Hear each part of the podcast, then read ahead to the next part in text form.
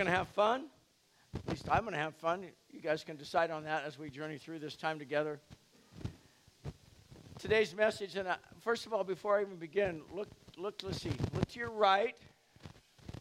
Okay, some of you see a wall, but most look to your left. What do you see? People. People. You may have read the top of the notes that, that uh, God's priorities should be our priorities. God's priorities should be our priorities. God's priorities should be our priorities. Yes? Hallelujah. Praise the Lord. God's priorities should be our priorities. Have I got lint anywhere? Am I good? All right. Praise the Lord. That's a long story with that. I am wearing the same color boots. They're both black. There's a long story to that, too, which I won't get into right now.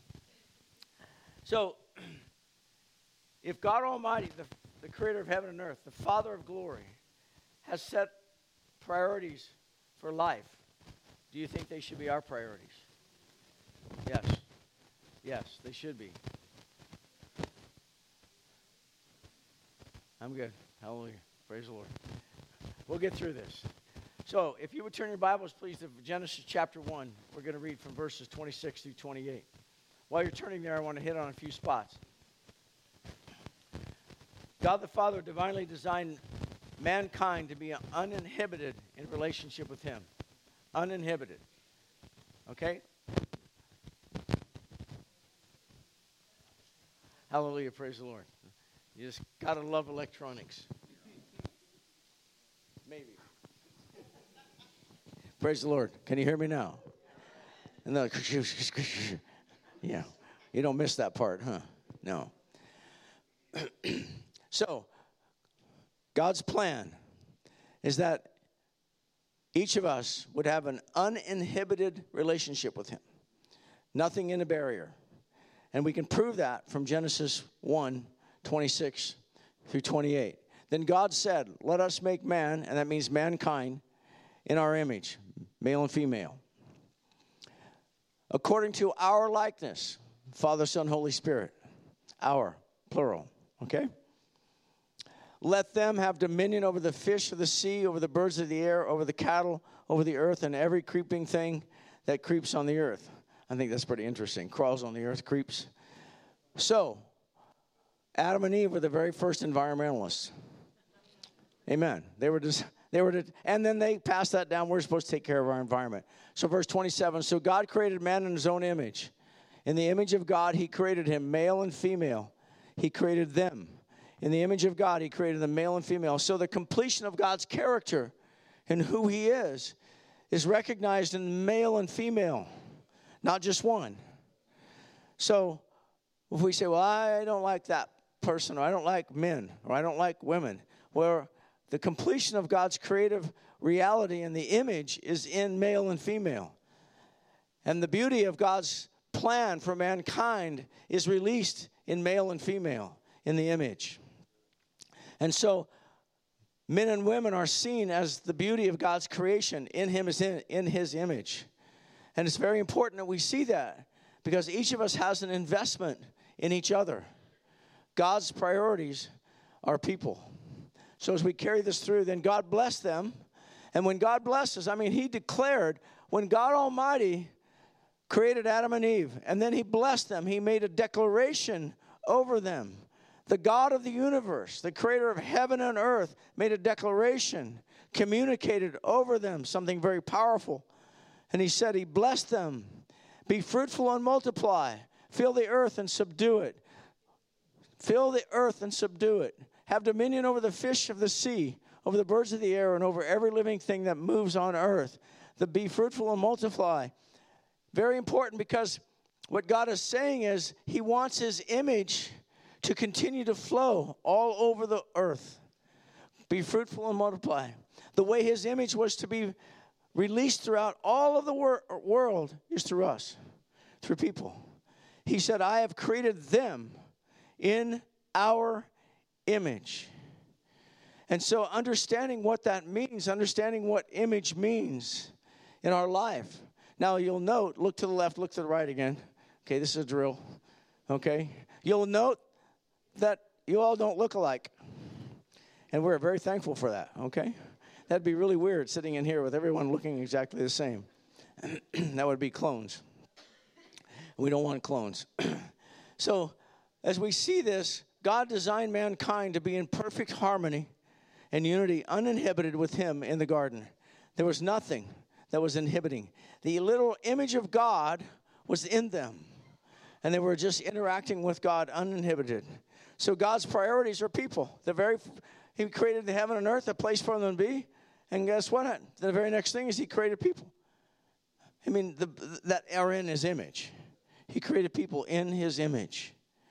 And so, He cares so greatly about us. We are a priority. Every single one in this house are God's priority. Those that are not in this house are God's priority. He divinely designed each and every person. So, mankind, Adam and Eve, were created for a relationship with the Father, to be fruitful, multiply, and multiply in His image.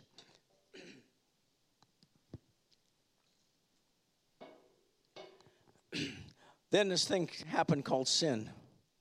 So we're, we're we can kind of get this picture. There's this perfect interaction with God, the Father, and His creation.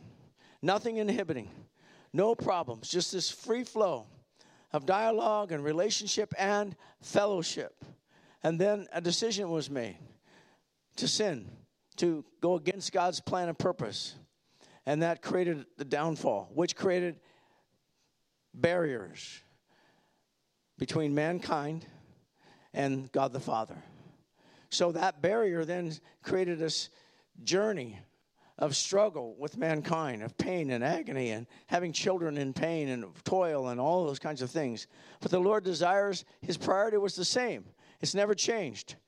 So he engaged Jesus Christ to come into the earth to restore the original relationship dynamic with his people because people are still the priority. You and I are still the priority. Do we believe that? Amen. Three of you do. Hallelujah. Um, amen.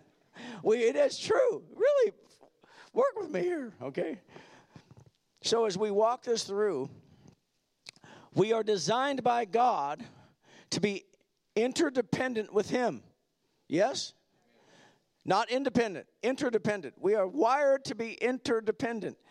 And we are also wired to be interdependent with each other relationship with each other is vitally important in the kingdom of God. That is a part of the image of God that's been poured into us. God Almighty is relational, yes? So if we're bearing His image, we must be relational, even if we don't like it. And we are wired by God, the image of God is in us to be relational. So it is not God that inhibits us from interacting with one another. It's another spirit. It's an injury.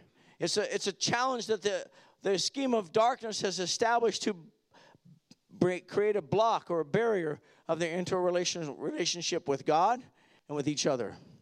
Very, very important for us to grasp. So, what ends up happening is rather than being interdependent, we become independent. Wow. Any of us ever uh, had the independent spirit try to rise up in the midst of something? Oh man, oh man. There's some people raise both hands, both feet. It's like, that's not of God. We are created in His image, and I'm going to get into that in just a minute, what that looks like, but is not independent. God Almighty, the creator of heaven and earth, needs us. Isn't that amazing? He needs us. The work of God is done on earth through us, the bearer of his image on earth. So we are interdependent with God Almighty. Whoa! Amen. That's that's radical. It's not religious. It's the kingdom of God engaging the people on earth and the kingdom of darkness through image bearers, you and I, empowered by the Holy Spirit. And we can't do that with an independent spirit. We start getting independent, we start doing our own thing, boom, it's trouble. And, and it becomes this cultish approach to things. Um, it, all kinds of craziness can happen. So we see people, image bearers of God, as a priority. also, we see in the garden the original plan and how this whole message stirred within my heart as Pastor Steve asked me to be a part of, to, to share this uh, Sunday was, it's been stirring in my heart. I've been reading the Gospels and just following Jesus. And then I'm reading in Genesis and I'm seeing this relationship that God desired from the beginning. And I saw, aha, the perfection of that connecting to today, the perfection, perfection of that Genesis relationship. But we need to be partners in it. We cannot be independent. The moment we become independent, we, move, we lose the momentum of what God wants to do through us as image bearers. Say that with me image bearers. We are all the image bearer of Christ. Now, we're not all twins, but like the twins, that's just okay, but we we carry the image of God. So, the key to this breakthrough in our lives of the priority of people is then the next priority, which is prayer slash communication. So, in the, in the garden, communication was uninhibited, it was a free flow of dialogue between God the Father, the creator of heaven and earth, and Adam and Eve. Yes, just walking amongst the garden, talking, engaging, just having this awesome relationship and dialogue. It was amazing, flowing, free, not a monologue, not Adam and Eve going, you know what? Those are goofy looking plants, God, fix those. Don't like those. I just tell you, God, that I want different plants. I don't like those. Fix them. How do you think that went? It didn't happen, but it also is not a monologue. It isn't God just telling them, do, do, do, do, do, do, nor is it Adam and Eve telling God, this is what we want, this is what we want. It's a dialogue, it's interdependent, interrelational dialogue, which is what is supposed to be taking place on earth now as image bearers of God on this earth and the power of the Holy Spirit dwelling within us, and a shift in our paradigm, our viewpoint of what prayer is. It's not just feed forward, it's communication which engages a dimension of listening and acting upon the things that we're discovering, which is called interrelationship and interpersonal communication. So we're doing that with God. We also understand that the, the desire of that relationship says we need to press into it. We need to press into it. You ever notice that it isn't like first thing you get up in the morning, gee, I'm going to go spend an hour in prayer. This feels so good. Hallelujah. Praise the Lord. Any, I, yeah. I mean, I love to pray in the morning, but when I wake up, it's like, hmm, I got to like collect myself. And then my head starts filling with everything else that should be going on in the day. Project this, project that, this, that, this, that, what went wrong, who said something wrong the other day, blah, blah, blah, quack, quack, quack, you know, and you just like, everything gets all sideways, okay? So the Lord is saying to us, it has to be a priority that prayer, the connectedness of God with God is on our heart. So God's priority becomes our priority.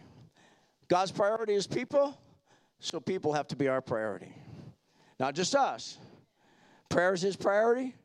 Communication, communication with him, communication with one another. Priority. So we're going to dig into this a little bit.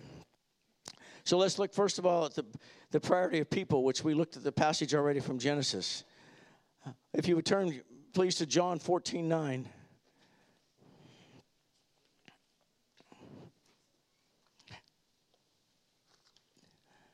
John 14, 9.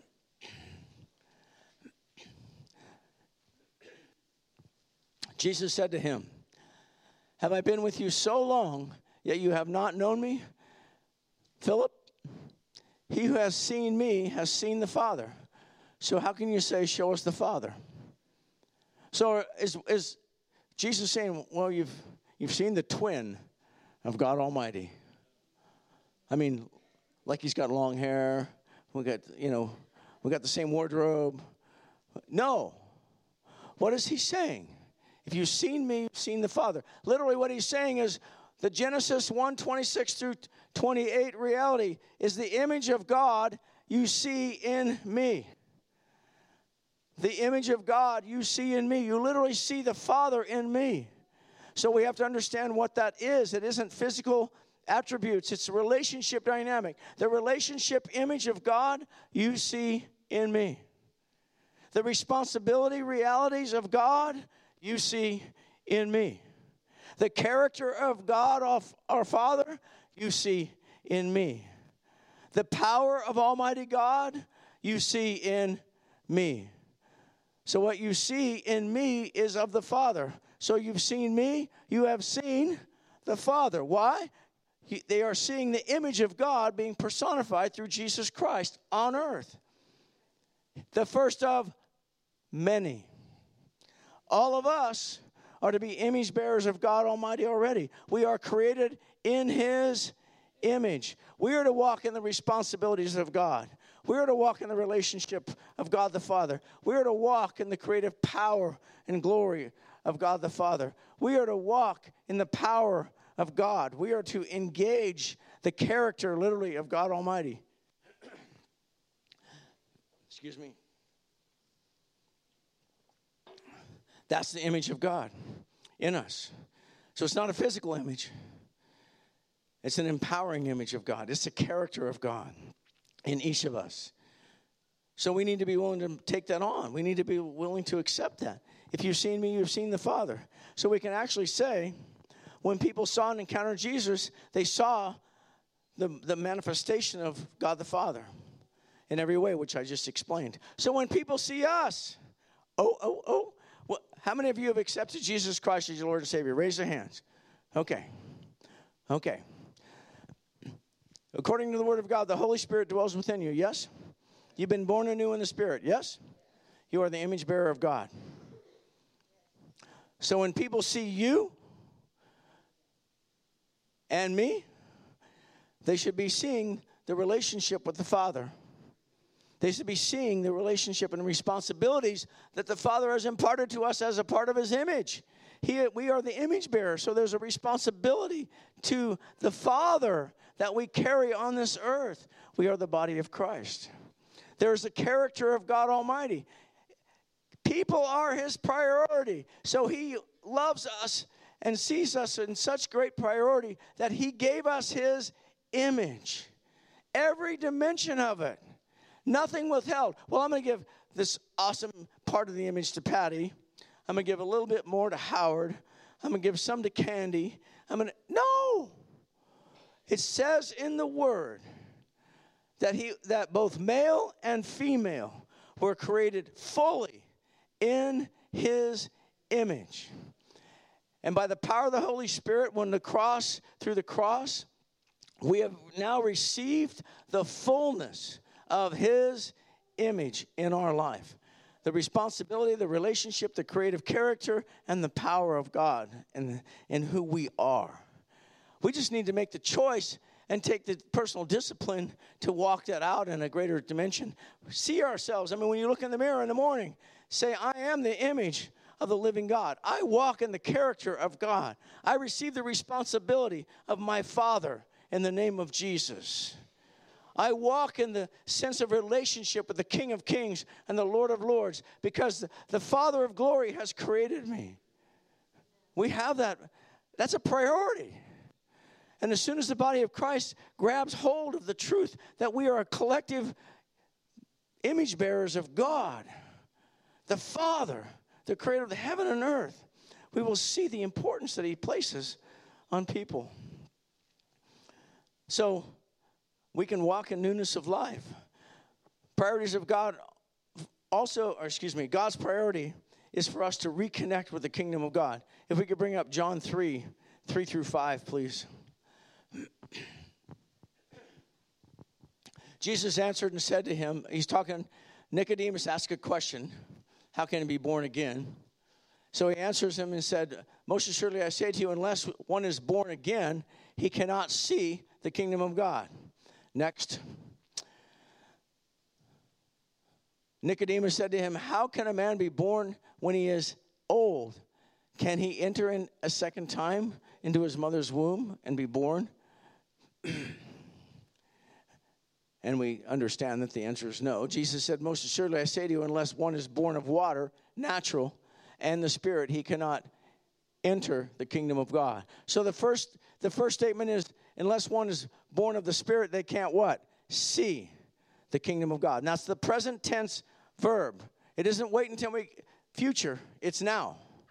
If you're not born again, you can't see the things of the kingdom on this earth. When we get born again, our eyes are open to the things of the kingdom of God. Breakthrough comes. We start seeing things differently. How many of you, when you accepted Jesus Christ as Lord and Savior, started seeing things differently?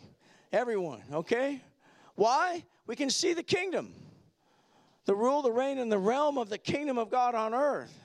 Then the next dimension is if we are not born again and born of the Spirit, then we cannot enter into the kingdom of God. Again, that's the present tense dimension saying we are entering into the kingdom dynamic on this earth. We see it. It's kind of like this Well, that looks like a really nice swimming pool. I can see that pool.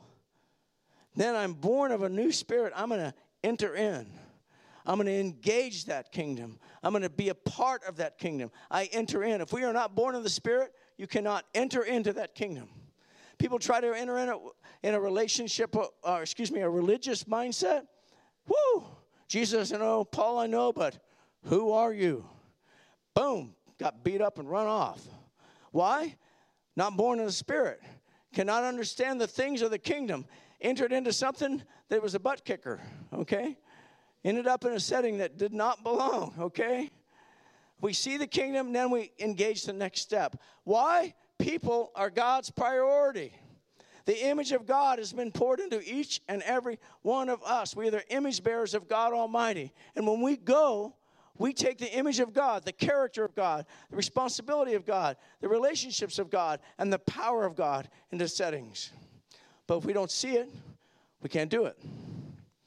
Then we must enter in. Now, Mark 12, I'm just going to quote that for the sake of time.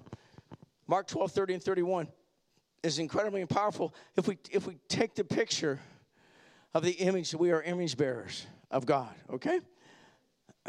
Love the Lord your God with all of your heart, soul, mind, and strength. And love the Lord, or excuse me, love others as you love yourself. I've heard it said, I can't even remember how many times. Well, I can't love other people because I don't love myself. Ah. What you're saying is, God's image in you, you're not receiving. Now, you may not love the things you've done. I don't love the things I've done, the dumb things. Anybody ever done any dumb things? Okay, let's not make an idol of those. Those are not who you are. Those are not your character. Those are not your image.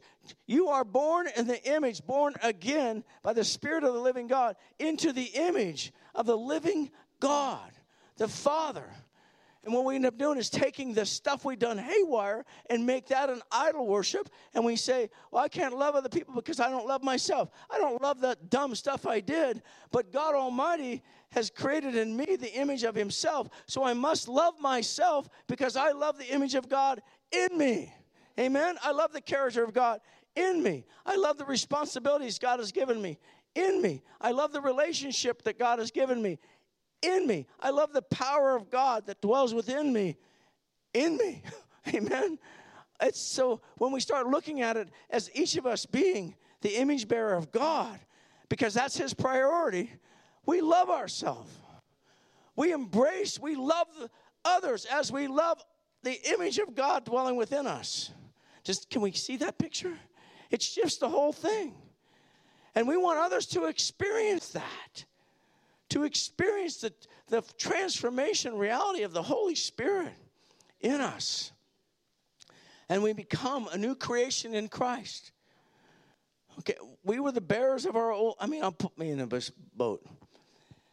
My testimony is that I was the, the old man the image was not of God. There were some good things, but there was lots of not so good things, better known as bad things. Okay? And so if I establish my life on the old, then I would never see myself in the truth of the image of God. So when I was born into this world of the natural birth, the character of God was imprinted in me but it can't be released without the Spirit. I can't see it without the Spirit. I can't enter it without the Spirit. So without being born again, you can't see or enter it. That's the image is in the kingdom. The kingdom of heaven is in us. But without being born again, we can't see it or enter it. And all of us in this room that have accepted Christ can see it and enter it and open up all new potential for who we are in Christ Jesus. Now, the enemy is going to work overtime to tell us that we're not that. But we are that. We are the image bearers of Almighty God. And we have every opportunity to love. Jesus restored every opportunity to function in unity, every opportunity to, to function in unconditional love because He is unconditional love and He dwells within us. Amen? So, loving relationships. So, let's look at Acts chapter 2, verse 42 for just a moment. Loving relationship, fellowship with each other is God's priority. Acts chapter 4, 242, they continued steadfastly in the apostles' doctrine and fellowship, and in breaking of the bread and in prayers. We're going to talk more about prayers in a minute. The word fellowship there in the Greek text is called koinonia. Fellowship with one another. God's priority is people. Fellowship with one another is God's priority.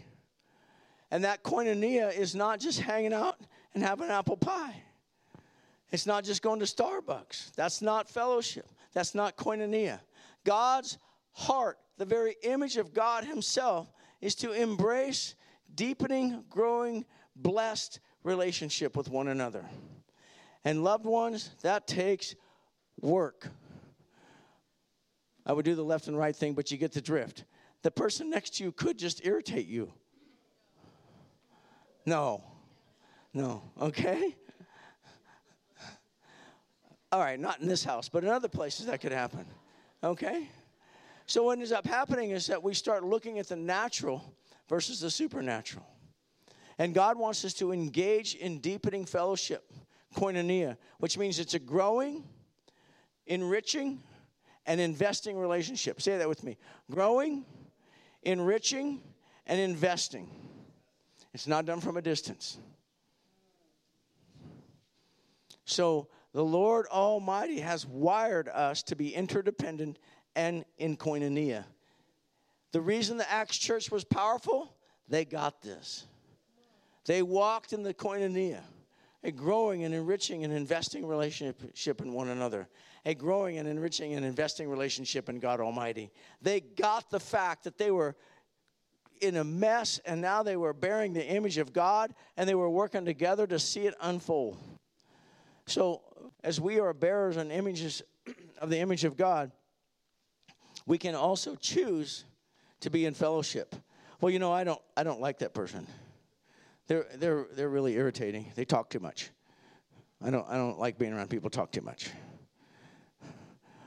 Well, it's time to be a good listener and look for opportunity to engage it. Just saying. Okay? Now, Jesus did confront religious types, all right?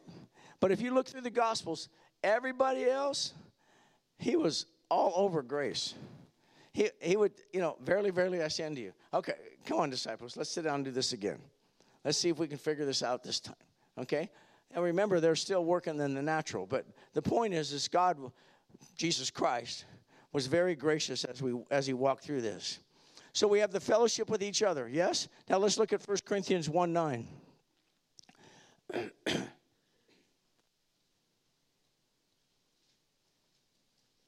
1 Corinthians 1 9 says, God is faithful, by whom you were called into koinonia of his Son, Jesus Christ our Lord. So the same word of communion with one another, communion with him. Same, same. Image bearer, yes. We're, we're bearing the image. The more we fellowship with him, the more we understand the image. And we don't try to be independent, but interdependent. The next scripture is 2 Corinthians 13 14. It's on, it's on your notes as well. The grace of the Lord Jesus Christ and the love of God and the communion, that word communion is also interpreted fellowship, with the fellowship of the Holy Spirit be with you all. That's the Greek word koinonia. Same, same. So we have each other, we have Jesus, and we have the Holy Spirit. We are seeing and we are entering into the kingdom, we are engaging an entirely different image, a completely different image. And as image bearers of God, we want to hang out with other image bearers of God, and we also want to share the love of God with others so that they will be image bearers of God. It's not us four no more. It's all of us. It is God's will that none would perish. It's also God's will that we don't get all beat up and tore up by the enemy's games, that we are victorious in all that we do. God's priority of people should motivate us to share the love of God with others. You and I have received the image of God. We are the image bearers of God. We received that through the love of what Jesus did on the cross. Okay, we were, it was a mess. And Jesus went to the cross for us. He paid the price for us. We have transitioned our life from old creation to new creation. We have we see things differently. We enter things differently. We engage things differently. We desire a relationship with people.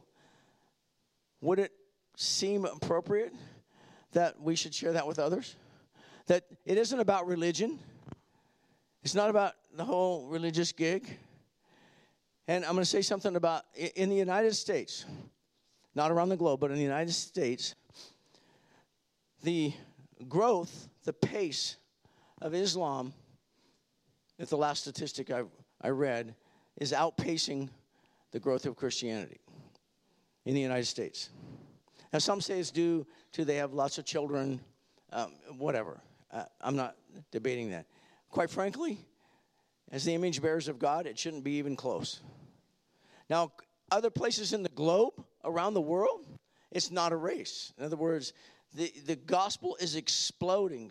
People are coming to Christ by the thousands daily. It's just amazing. Why? The Western church has decided we're going to be religious and quite academic about things. I, I must have everything totally together before I witness. I must take this class and that class and this class. And I must have all the scriptures all figured out. I must have my list of the four spiritual laws. I must have this all together, or I can't witness. When the people on the third world are going, Oh, I was in witchcraft and I got set free, I got delivered, I got healed, and I'm a new creation, I'm a new image in Christ Jesus, and you want that too? It's not about all being sophisticated, it's about the witness of what has happened in that person's heart. They now are image bearers of God and they realized it. They have a new relationship, they have new responsibilities, they have new compassion, they have new power, they have new glory on their life. Is there work to be done? Is there discipling that needs to be done? Oh, heck yeah. But are they willing to share what's happened to them? Oh, heck yeah. Are we? Whoa, that was a good time for hallelujah. Uh, I mean, that's, I'm just, it's, when I was reading in Genesis and through the Gospels, this was just, whoa, going off in my spirit.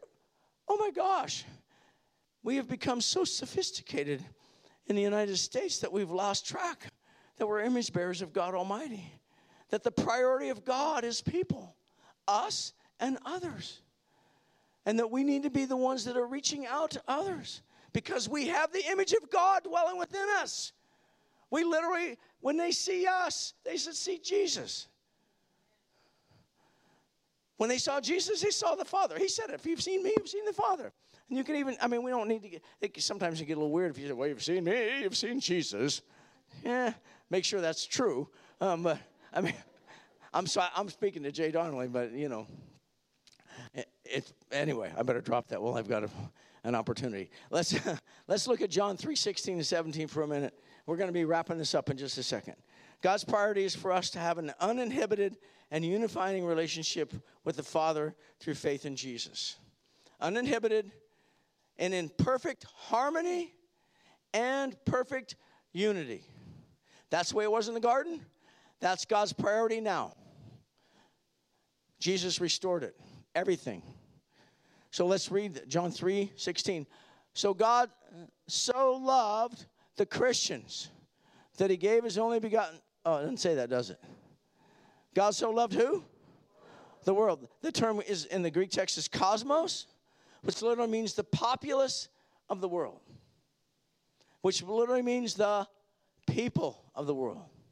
So God's priority was so amazing, so profound, that He gave Jesus to redeem the people of the world, of the cosmos, who were, I mean, like all of us, who were just a mess, okay?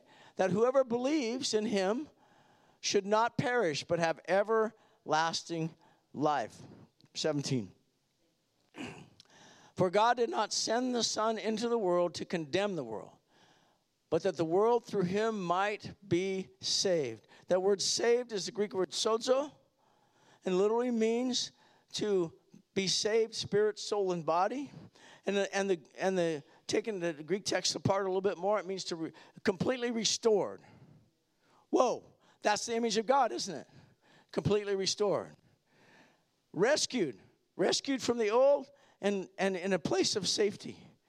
Complete salvation, saved, delivered, preserved. Preserved.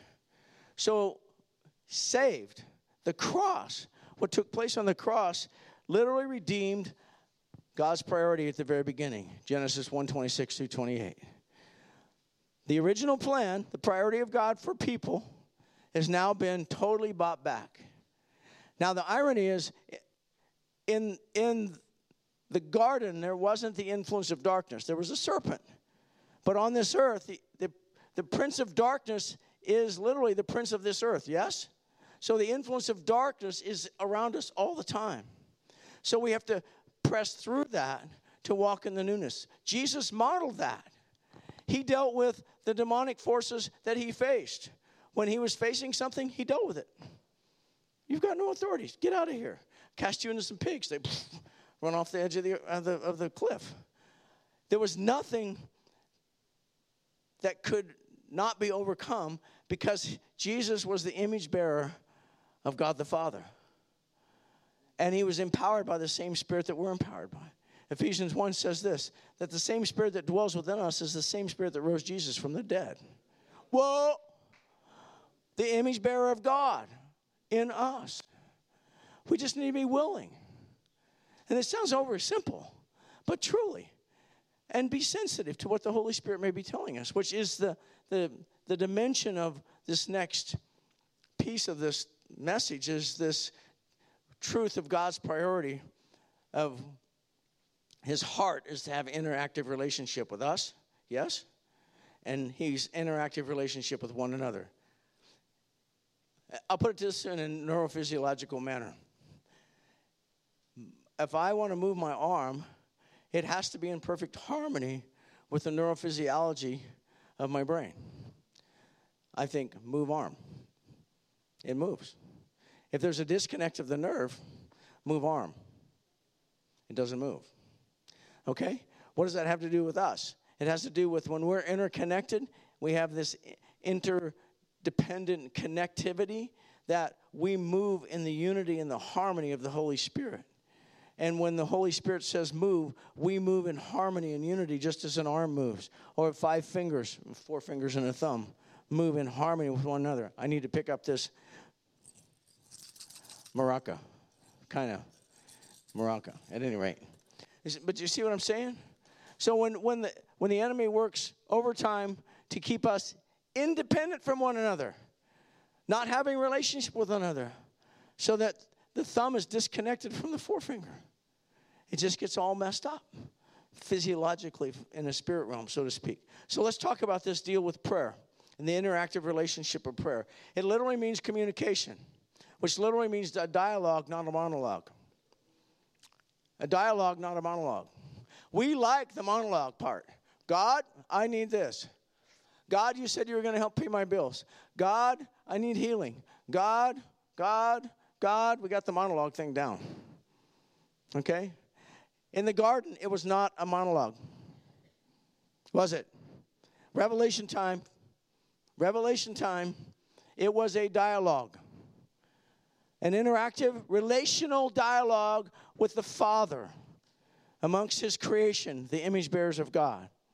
And so we, we are the image bearers of God that He desires to have a dialogue with that will guide us and lead us into all truth, that will help us be victorious over every situation. So, can we get this picture of the Adam and Eve in the garden? And they're just talking incessantly. I don't, I don't, you know, I want a little shorter grass. This grass is too high. It, it bothers my toes. Um, I, would like the fruit tree a little closer. I don't have to walk that far. I mean, God, you really got to, you know, rearrange this garden. Uh, it's not, it's not, I'm not feeling it. You see what I'm saying? We'd all like, that's stupid.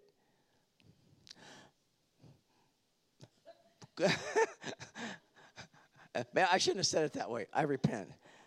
That's not right. Okay, that's better. I repent. But I'll speak for Jay Donnelly. I've been, had times of prayer when I'm asking God to rearrange the garden. When I realize I'm just like, oh. And it's a monologue. Boom, boom, boom, boom, boom, boom, boom. When his desire is that we share our heart. We are the image bearers of God, yes. The relationship, the, the, everything about our character is now redeemed by the blood, empowered by the Spirit. We connect spirit to spirit. There is no way on the planet Earth that a person can connect with that reality of prayer if they have not accepted Jesus Christ as Lord and Savior. It, now, God will touch someone because of the sincerity of their heart. Cornelius in the book of Acts is a prime example. He was a devout man of prayer who gave alms to the poor and was crying out to know the truth.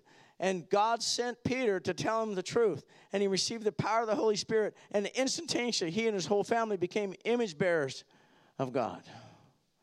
Because God honored his what? Faith. And with that comes saving faith. We accept the truth and we re- release it by faith and we speak it out. And in the moment, then we receive the measure of faith that engages us as the image bearers of God. And as we walk out that image bearer of God, that we walk in the gift of faith, the power of the Holy Spirit functioning. I don't have time to take that apart, but we get the picture of how that all flows together. So, how do we do this? God wants a conversation, and I'm going to build the picture this way, just for the sake of time. In Matthew chapter 6, it's on your notes, you can look at it a little bit later.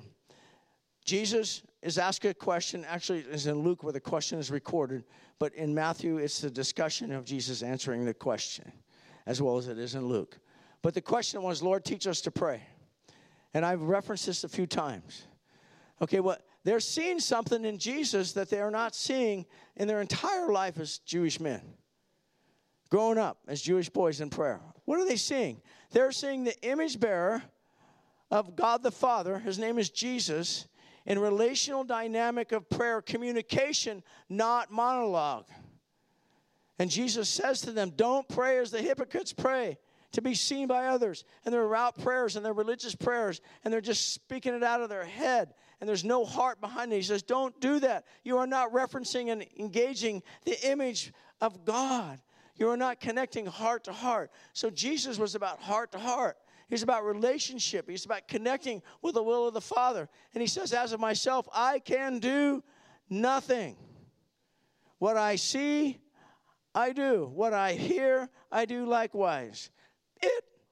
Because he was walking in the image of God the Father, as we are the image bearers of God the Father. So, my take is that we need to discipline ourselves a little bit more about prayer. And then he went on to explain how they could be more communicative and relational in their prayer. I would submit to you, and we're going to tie this together and then close. The big key for us is listening. We do the dialogue thing, and uh, even, you know, Lord, I mean, it can be sincere. I, I mean, I'm like, I'm sincere. I am praying. I'm declaring. I am like, whoa. and I'm asking and I'm expecting revelation. And then something pops in my head. Oh my gosh, I got to go finish that project. I walk off. And I'm in the natural. I'm not in the spiritual. I'm not listening in the spirit. And Psalm 46:10 says, Be still and know that I am God sometimes. No, then know that I am God. I'm to be exalted among the nations. I'm to be exalted throughout all the earth. I am the God. Be still. So the listening piece is where we miss it. Just saying. You think that's true? Amen? Amen. So I would say to you that part of what Jesus was modeling for his disciples, because prayer slash communication is a priority of the Father, was to listen, to listen to the Holy Spirit. The image of God is in us, so the connectivity to the Father is in us. We just need to still the busy voices in our head. And, and I'm going to give you a couple of, of, tips that over the time have um, helped me. I'm not saying I have it dialed, okay? Just helped me. Listen. Listen for an impression. You are praying, you're talking, you're, and then be still because it's a dialogue. Remember, you're an image bearer of God. I'm an image bearer of God. And we're in a dialogue with the Father via the Holy Spirit. So if we're not listening, we're not going to hear. So just be still. Have a notepad, whatever. And then there'll be an impression. Can be a, a thought. Now, one of the, one of the impressions that I typically will get, it's totally opposite of what's the natural thought. So I'll just use this as an example. Someone um, stole something from me. Lord, I just pray that that gets back. Lord, I pray that you would just um, divinely show who it is, that justice would be established, and that your word would be fulfilled. And, you know, and then I'm about half irritated. Anybody ever had a vehicle or anything stolen from you? We had our truck stolen. It just doesn't feel good. Okay, it's just your flesh is like, I'm not liking this. Okay? And I remember praying. It was like, and I had this impression Forgive them and pray that they all are saved and set free from this thieving spirit. That is not what I had in mind. See what I'm saying? I'm like, beat them up.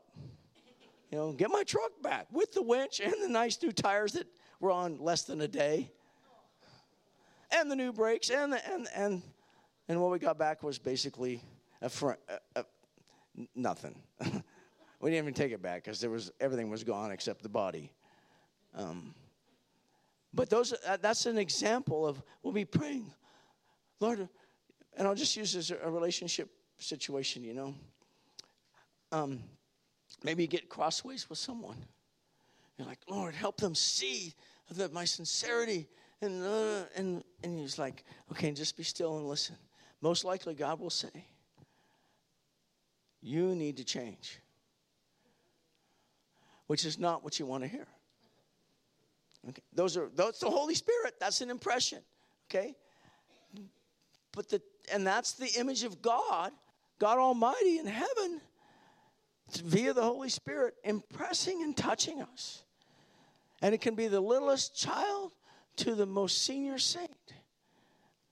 And it can be a, it can, he also speaks to us in, in a lot of things. I mean, he spoke to me a lot of things over the time in fire service vernacular because I connect with that. Or just little analogies, colors, impressions, personalities. Um, he talks differently or interacts differently with each of us because we're all what? Different. It's not, we're not robots. So God Almighty touches us differently. And then lastly, as we conclude, prayer, when we're in this dialogue, remember, prayer is a dialogue, and we are image bearers, the Lord will most likely drop something in our spirit to declare prophetically over the situation.